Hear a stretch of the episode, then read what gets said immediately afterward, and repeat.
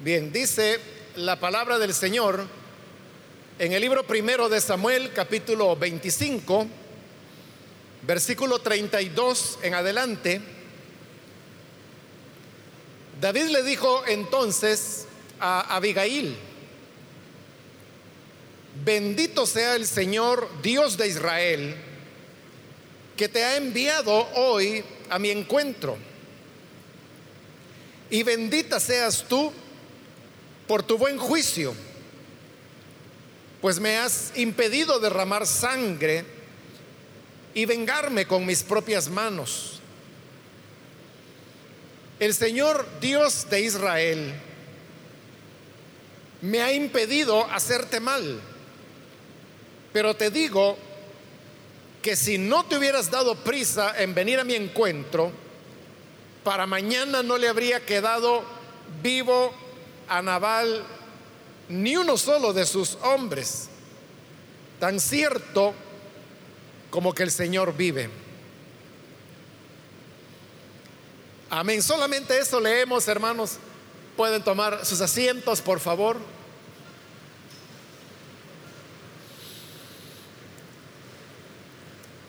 Hemos leído en esta ocasión un pasaje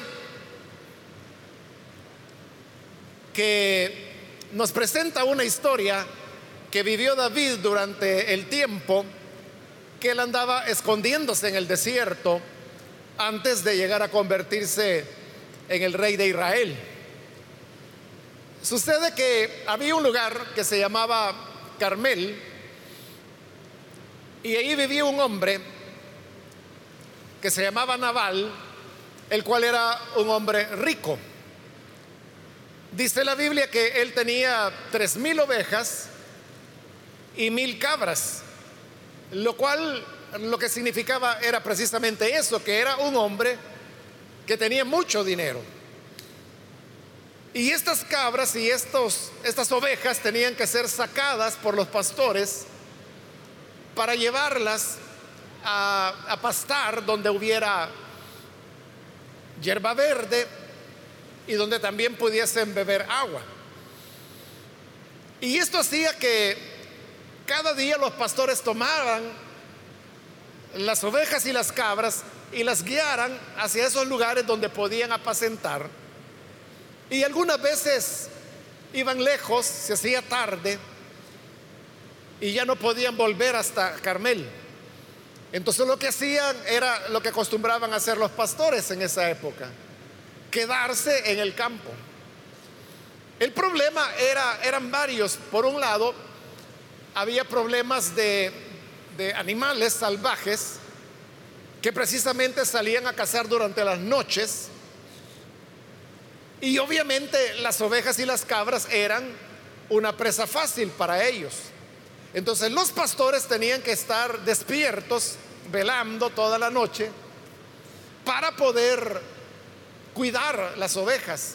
Y el otro peligro no era de animales, sino que era de otros seres humanos, ladrones, que precisamente aprovechaban la oscuridad de la noche y un descuido de los pastores para poder robarse parte de el ganado o todo lo que pudieran. Pero esa era la vida cotidiana que a estos pastores les tocaba vivir. Pero por esa época, David, que andaba con 600 hombres armados, había llegado a esa misma región de Carmel. Y como David sabía que él estaba siendo buscado, entonces lo que hacía era que desplegaba ciertos eh, círculos de vigilancia y de protección de tal manera que pudieran avisarle con tiempo. Entonces, todas las noches, David tenía vigilantes que colocaba en los alrededores y estos vigilantes muchas veces concordaron con los pastores de Naval y los pastores se acostumbraron a la presencia de los hombres armados de David. Y los hombres armados de David se acostumbraron a la presencia de los pastores. Pero durante todos esos meses, Los hombres de David se comportaron muy bien porque nunca le pidieron a los pastores que les dieran agua o que les dieran alimentos. No los molestaban para nada. Y más bien, ellos servían de, protección, por lo menos en contra de, de ladrones que pudieran andar por ese lugar. Porque si David tenía una vigilancia armada en toda esa región, pues entonces ellos podían estar tranquilos de que no iba a haber ladrones que se iban a acercar para tratar de, robar el ganado. De manera que todo ese año fue un buen año porque no perdieron oveja, no perdieron cabrita. Y llegó la época cuando había que, trasquilar a las ovejas. Trasquilar las ovejas no es otra cosa que eh, eh, el pelo, que es la lana, que ha ido creciendo durante todos esos meses en las ovejas, en, la época de trasquilar, viene un trasquilador y entonces comienza a cortarle todo el pelo a las ovejas. Y como le digo, ese pelo es lo que nosotros conocemos como lana. Entonces todo ese pelo es el que es llevado para ser procesado y de ahí es donde fabricaban los artículos de lana. ese era el gran negocio que Naval tenía. Él vendía la materia prima, que era la lana, para que los artesanos que trabajaban la lana pudieran hacer mantos, vestidos, etcétera. Y luego lo comercializaban y así era como ese negocio funcionaba.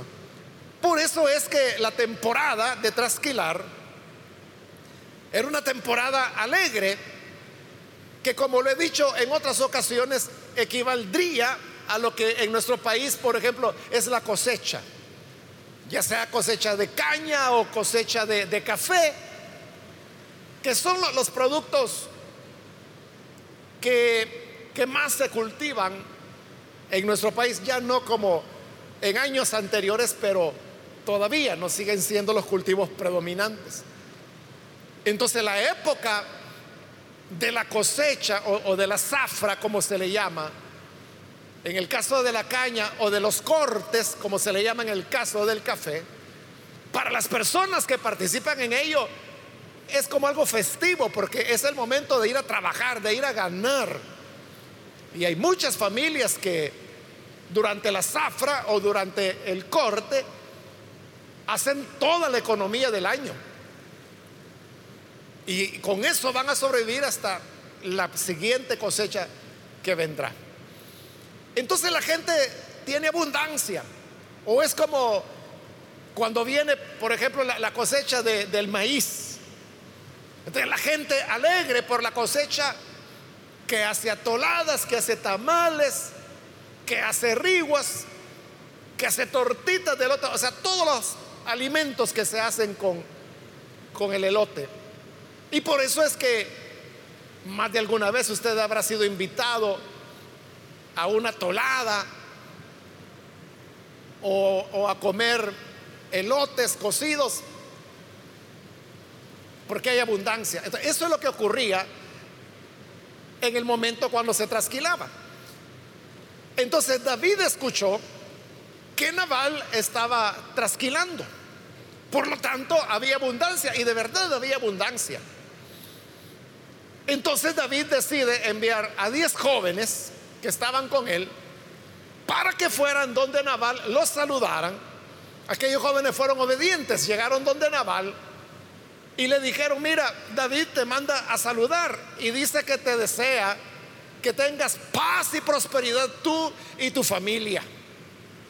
Y además dice David que si tienes algo a la mano que le puedas dar, que Él te lo agradecerá mucho. David no estaba pidiendo una cantidad específica.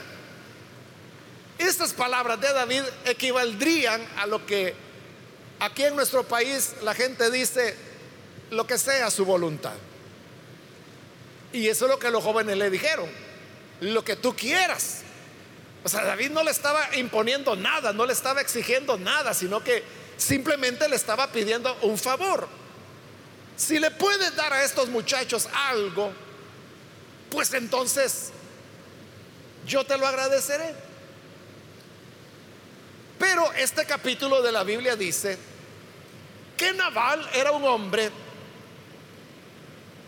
de malas maneras, era necio,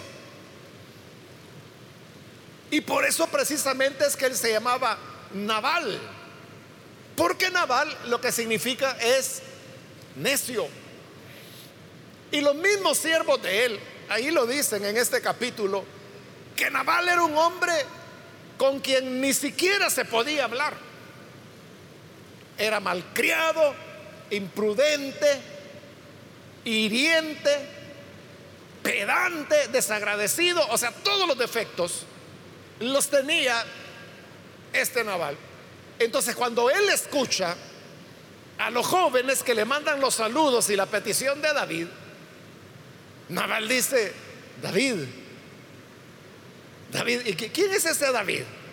¿Quién es ese para que yo vaya a compartir con él mi pan y mis corderos? Si tanto prófugo que anda por ahí escondiéndose en el desierto. Entonces yo no le voy a dar nada a este David. Entonces los jóvenes sintieron que era como una baldada de agua fría que les habían tirado y simplemente se dieron la vuelta y regresaron donde David. Mientras tanto, los criados de Naval habían escuchado la manera como Naval le había respondido a los jóvenes. Entonces ellos fueron donde la esposa de Naval, que se llamaba Abigail. Y Abigail era todo lo contrario. Abigail era una mujer sabia, prudente, educada. Entonces llegan los criados y le dicen, mira, hay un hombre que anda ahí por el desierto que se llama David. Y él tiene hombres armados. Y durante todos estos meses, ellos nos han cuidado, nos protegieron, nunca nos molestaron, nunca nos pidieron ni siquiera un poco de agua. Al contrario, ellos fueron los que nos protegían a nosotros, nos guardaban. O como dice la reina Valera, ellos fueron muro para nosotros, pero tu esposo los acaba de maltratar. Tu esposo los acaba de insultar. Entonces lo que aquí va a ocurrir es que este David, con toda esa gente armada que tiene, va a venir y nos va a destruir a todos. Así que señora, pues ya le decimos lo que pasó. Abigail entendió de inmediato lo que estaba ocurriendo y sin decirle nada al necio de su esposo, ella dio órdenes a los criados y le dijo, preparen 200 panes, maten ahí unas seis ovejas y preparen las asadas, preparen 100 panes de higos. Y también pidió que prepararan 200 racimos de pasas para podérselo llevar a, a David. Con todas estas cosas las colocó en burros y salió en dirección a donde David estaba para encontrarlo con él. Para ese tiempo los jóvenes que David había enviado ya habían vuelto con David. Y le habían dicho, mira David, fuimos donde Naval, le dimos tu mensaje. Pero ese hombre lo que hizo fue ultrajarnos. Nos dijo que a saber qué prófugo eras tú y que él no iba a compartir nada de lo que tiene contigo. Cuando David oyó eso, se llenó de furia y entonces él dijo, bueno, todos estos meses yo he pasado protegiendo el ganado de este hombre, cuidando a sus pastores. Y ahora que le pido un favor, me insulta. Entonces le digo, tomen todas las armas. Y David también tomó su espada.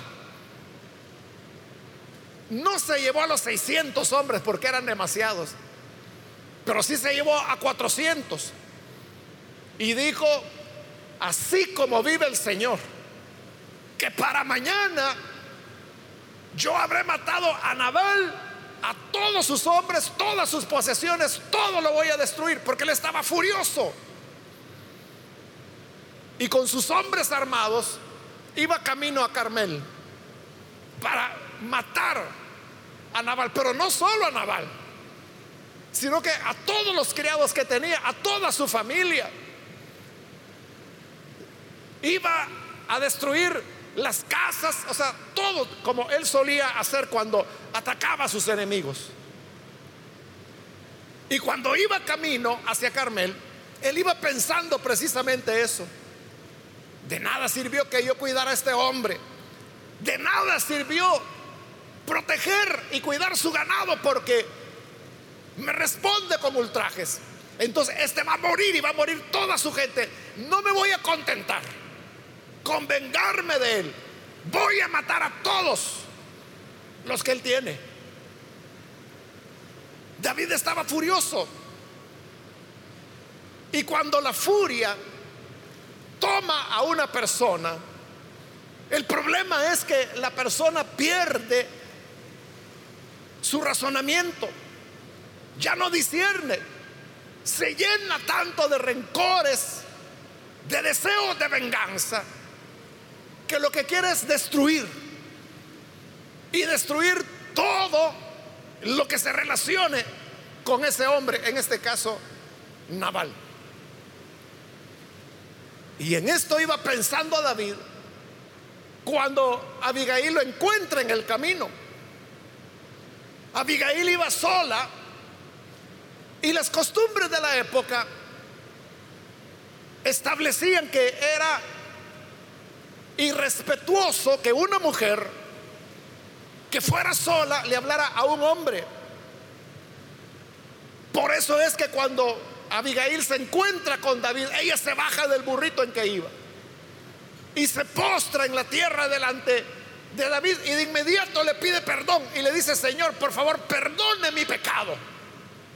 Perdone la ofensa y el atrevimiento que tengo de dirigirme a usted. Porque era considerado un irrespeto que una mujer hiciera eso. Pero entonces David le escucha y ella le comienza a decir, escuché que enviaste a unos jóvenes a hablar con mi esposo y que él te trató mal y los ofendió. Pero quiero decirte que no le hagas caso. Porque ese es un hombre, como su nombre lo dice, necio. Bien le pusieron el nombre. Por eso se llama Naval, porque es necio.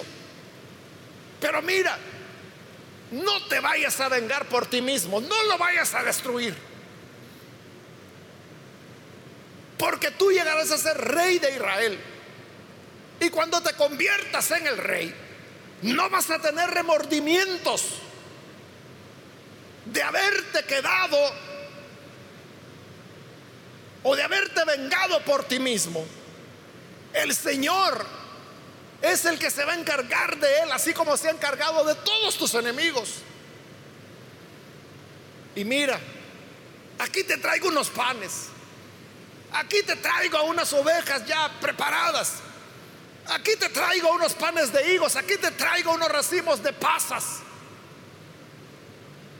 para que comas y bebas con tus hombres, repártelos entre ellos. Y disculpa que te haya tenido que hablar.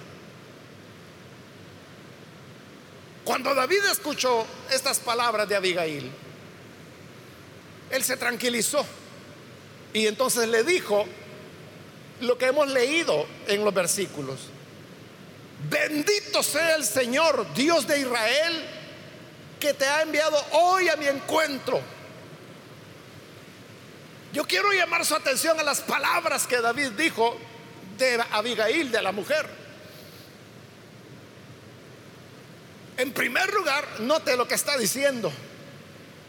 Bendito sea el Señor Dios de Israel que te ha enviado hoy a mi encuentro. Entonces, para David, esta mujer no era una imprudente, irrespetuosa, que se atrevía a detenerlo en el camino y hablarle. No, para David él la veía como una enviada de Dios. Es lo que está diciendo. Bendito el Señor Dios de Israel que te ha enviado hoy a mi encuentro. La vio como una enviada de Dios. Pero no solo eso, sino que dice el 33, bendita seas tú. Es decir, David está reconociendo que ella no es cualquier mujer,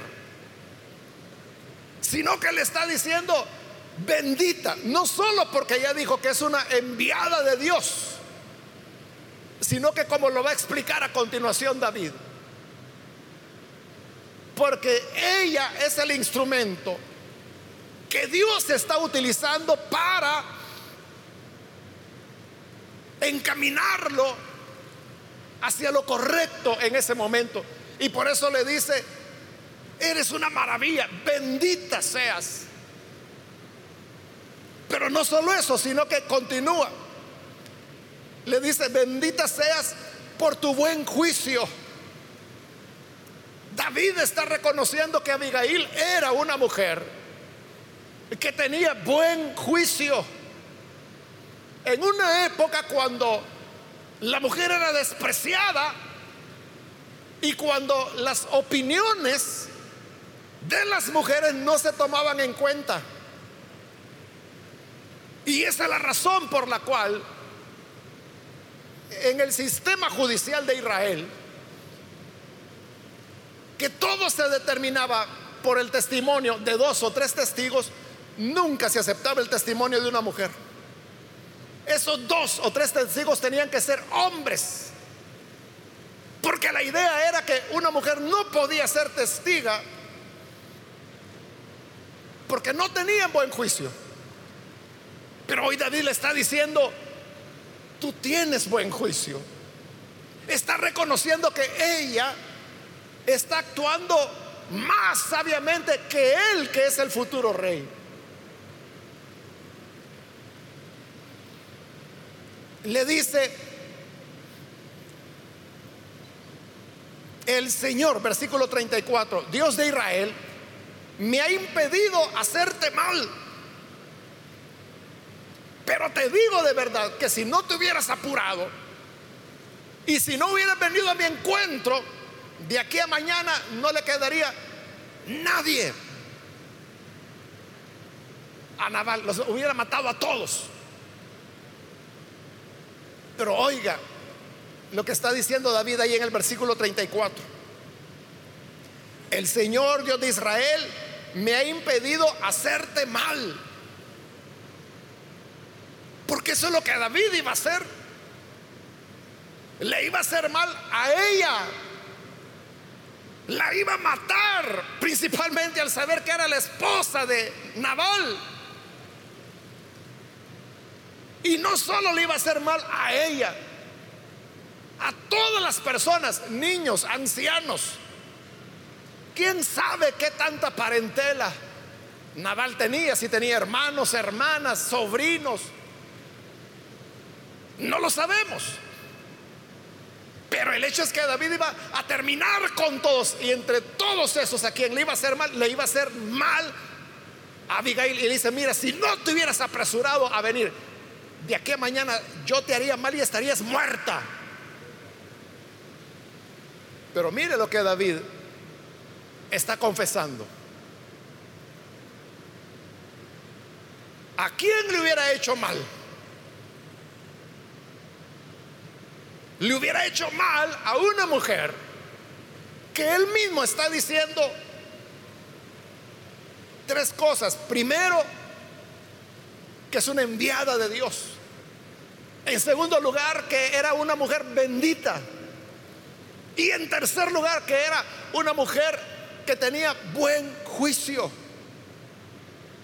Es decir, era una mujer excepcional.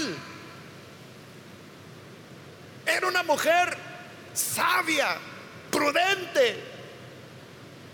Y David reflexiona y dice, yo lo hubiera hecho pedazos. lo hubiera atravesado con mi espada. Bendito sea el Señor que te envió antes que te hiciera mal.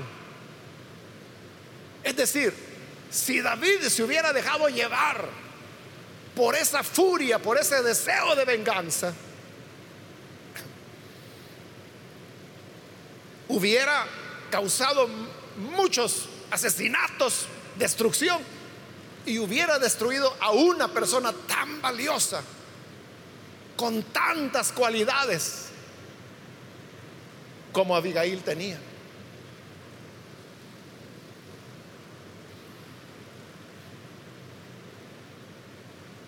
Es decir, que la furia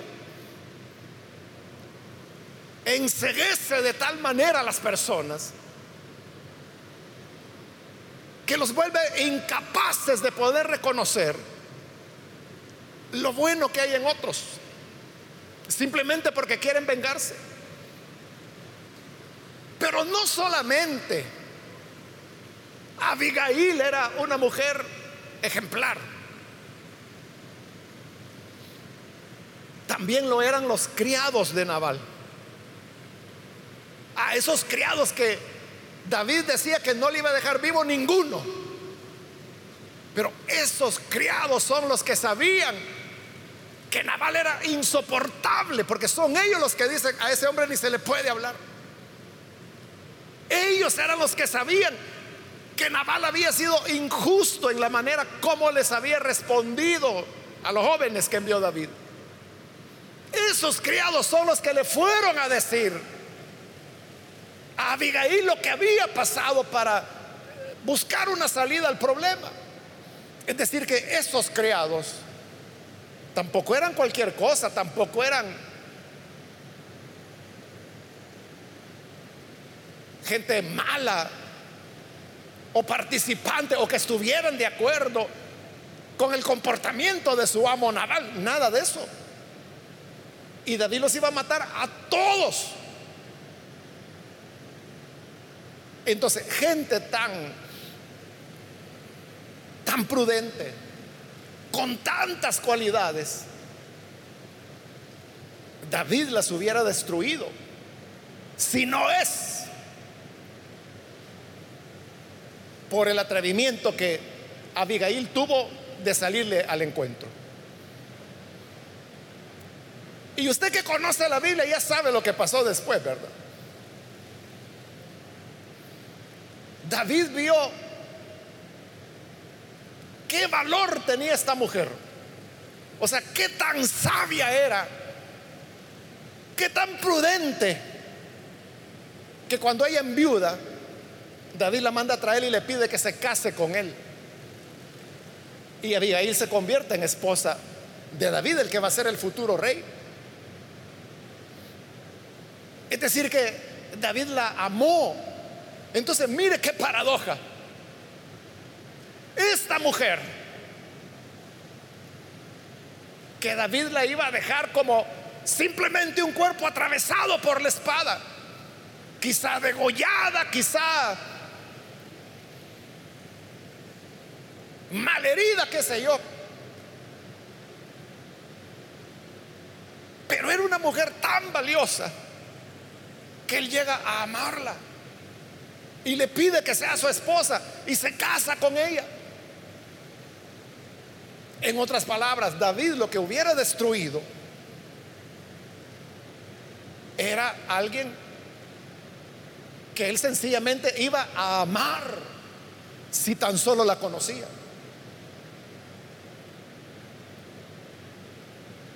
Este relato, hermanos, de la Biblia nos deja una gran lección.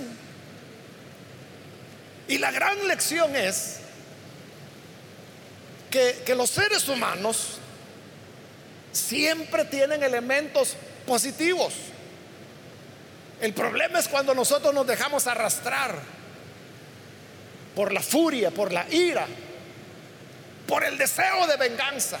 De la persona que se quiere vengar ya, no piensa, ya no ve razones. Hace unos años atrás, hermanos, ya hace como 11 años, 12, 12 casi. Yo tuve oportunidad de, de ver algo pues que me impresionó y es de que eran dos jóvenes, miembros de pandillas. O sea, uno pertenecía a una pandilla y el otro pertenecía a la otra pandilla. Y usted sabe que ellos se odian a muerte. Pero lo que le quiero decir es de que, bueno, los dos habían tenido una experiencia de conversión aquí en la iglesia. O sea, cada uno por su lado conoció a Jesús. Y esa era la época cuando estos jóvenes, al convertirse a Jesús, podían salir de las pandillas con más facilidad que ahora. O sea, hoy todavía pueden hacerlo, pero ya no es tan fácil como hace 12 años, ¿verdad? Que la pandilla respetaba la conversión de una persona. ese, era, ese tiempo, ambas pandillas habían respetado la conversión de ellos, pero ellos se habían conocido porque vivían en la misma zona, ahí en Mexicanos.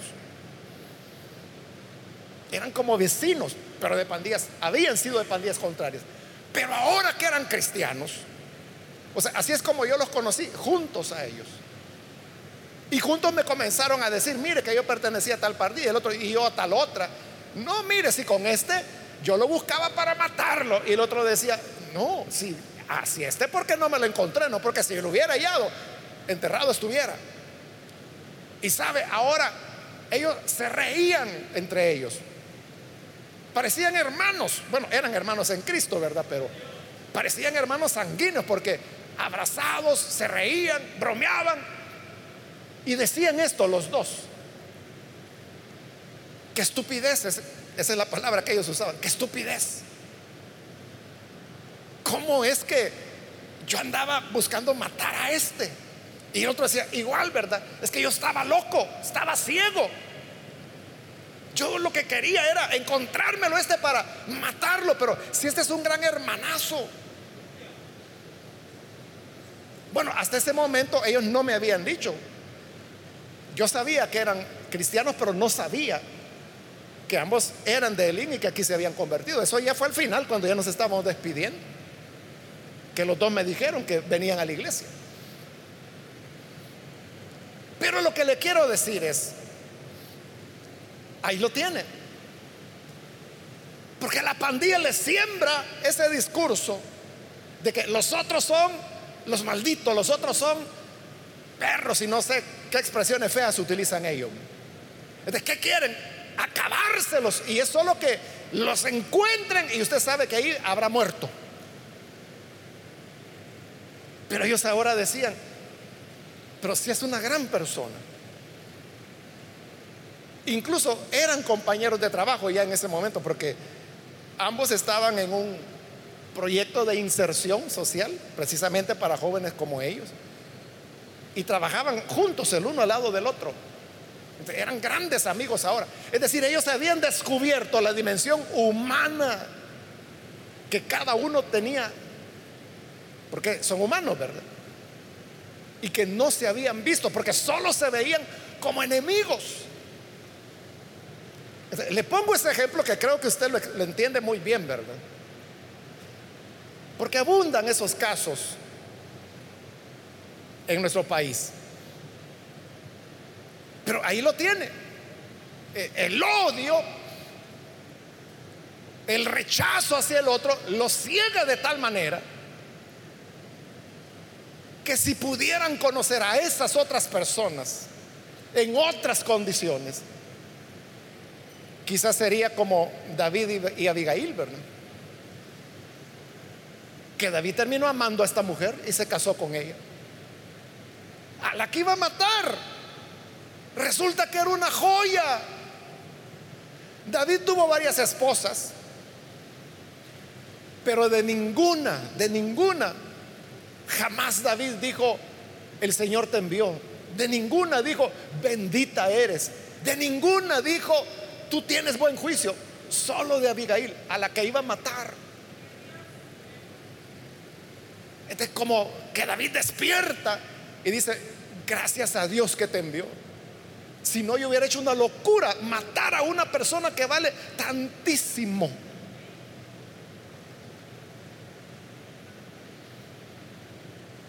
Cuando las personas descubren la, la, humanidad que hay en los otros, obviamente gente perfecta no hay. No hay. Todos hermanos tenemos elementos positivos y elementos negativos. Pero sí, todos somos seres humanos. Todos tenemos una madre, todos nacimos de una mujer. Todos tuvimos un padre, todos tenemos una historia. Todos fuimos niños. Todos, todas fueron niñas. Rieron, jugaron. El problema es cuando ya las personas ya no ven la humanidad de nadie, lo que ven es un perro, como dicen, o una rata, ¿verdad? E-, eso es lo que ven.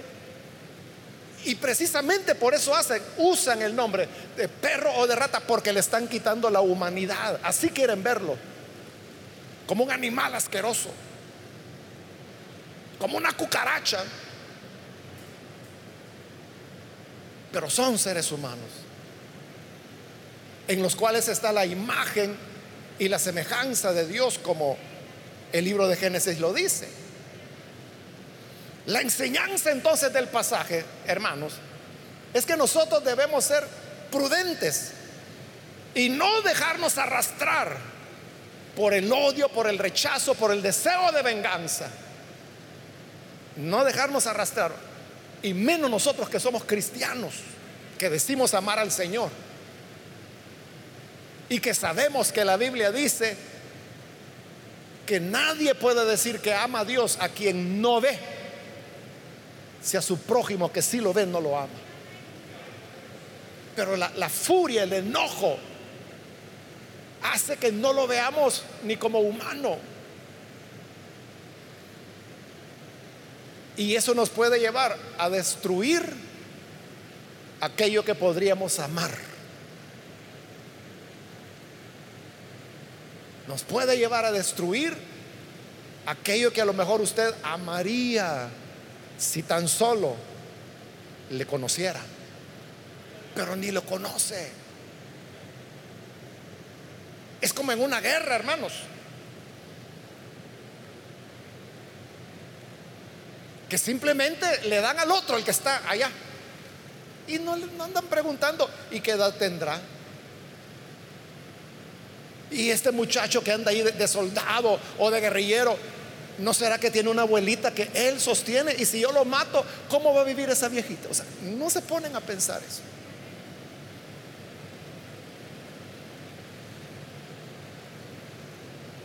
Pero cuando se conocen como humanos, se dan cuenta que el otro hasta pariente puede ser. Hay, una película histórica, hermanos, que, no es comercial. La han hecho aquí en El Salvador. Se llama La Batalla del Volcán, que está eh, referida a la ofensiva del año 1800, 1989, aquí en el país. Por eso se llama la batalla del volcán, porque la pelean ahí en el volcán de San Salvador. Si tuviera usted la oportunidad de verla, se la recomiendo. Porque verá esto que le estoy diciendo, es interesantísimo. Porque están entrevistando a combatientes de la guerrilla y combatientes de la Fuerza Armada. Hoy ya señores, ¿verdad? En aquella época jóvenes, hoy señores ya. Pero lo interesante es que son los que se enfrentaron en los escenarios de combate y van a esos lugares de San Salvador hoy, como es ahora, ¿verdad? Y cada uno dice, no, yo, yo aquí estaba. Y yo estaba disparando allá porque allá había una tanqueta. Mira si yo era el que estaba en la tanqueta. No fregues. Sí, una tanqueta que estaba ahí. Sí, era yo. Y yo te vi y te estaba tirando. Pero ahora entre ellos son grandes amigos. Pero se dan ese tipo de pláticas en la medida que se va desarrollando las visitas que van haciendo los lugares de combate. Eso lo van mezclando con tomas del año 89. O sea, es muy interesante. Pero lo más valioso, hermano, de eso, yo creo que ese es el mensaje del documental, es que al final todos somos salvadoreños. Y no tenía sentido poner todo el empeño por destruir al otro cuando pueden ser grandes amigos como lo son hoy. Claro, ellos son los que sobrevivieron. Los que no, ya no pudieron darse cuenta. Por eso es que David le dijo, bendita que te apuraste a venir. Si no, quién sabe si atravesándote la espada estuviera. Y era una joya de mujer. Que Dios nos dé sabiduría y prudencia, hermanos. Cerremos nuestros ojos y yo quiero antes de orar invitar si hay alguna persona que todavía no ha recibido al Señor Jesús como Salvador, quiero invitarle para que el día de hoy usted pueda recibir al Señor Jesús y tener la vida que, Él ofrece. Usted ha experimentado lo que es el enojo, lo que es ira, deseo de vengarse. Y usted sabe que eso controla al hombre. Toma dominio del ser humano y lo puede llevar a hacer locuras. Como locura era la que iba a hacer David. Pero así como la palabra de Abigail llegó a tiempo antes de que David hiciera una locura, también hoy la palabra de Dios está llegando a usted para decirte, detente mujer, detente hombre, porque eso que quieres destruir, podrías amarlo si tan solo lo conocieras, si tan solo vieras la humanidad que hay en estas personas. ¿Quiere usted ahora recibir a Jesús como Salvador? Le invito a que lo haga poniéndose en pie en este momento. Ahí en el lugar donde está, si necesita un cambio de vida, un nuevo nacimiento, controlar el enojo, póngase en pie para que oremos por usted. Y el poder del Espíritu de Dios y de su palabra le transformará en un hombre nuevo, una mujer nueva. Póngase en pie entonces. Solo le voy a pedir, por favor, que lo haga pronto, porque debo terminar ya, pero si hay alguna persona que necesita recibir a Jesús, póngase en pie. Muy bien, aquí hay un niño, alguien más puede ponerse en pie. Le invito para que pueda venir y recibir la gracia del Señor. ¿Hay alguna otra persona? Póngase en pie. O si hay hermanos que se han alejado del Señor. Muy bien, aquí hay otra persona, Dios la bendiga. Si hay alguien más, puede ponerse en pie. Como decía, si necesita reconciliarse con el Señor. También hoy es el momento para que pueda hacerlo.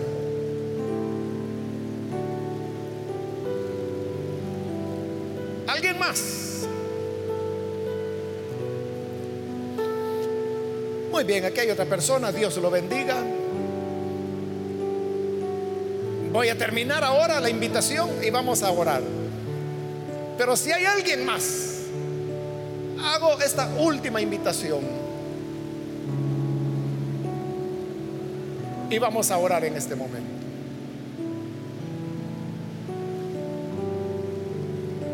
Señor, te damos las gracias porque tu bondad es para siempre. Y tú, Señor, tienes cuidado de tus hijos. Gracias por tu palabra que es la que despierta nuestro entendimiento. Mira las personas que hoy están entregándose a ti aquí en este lugar y también a través de los medios de comunicación. Las personas que se unen en esta oración, donde quiera que están. Cambia cada vida, danos un corazón nuevo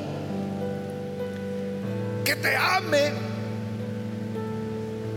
Y si te amamos a ti, no tendremos reparos en amar a nuestro prójimo y descubrir la imagen y la semejanza que tú has puesto en cada uno de ellos. Gracias te damos. Ayúdanos a todos, a tu pueblo, a tu iglesia, a marcar la diferencia, a no seguir la corriente de este mundo, sino a tener un corazón sensible y ojos atentos para descubrir la humanidad que está en las otras personas. En el nombre de Jesús nuestro Señor lo pedimos. Amén.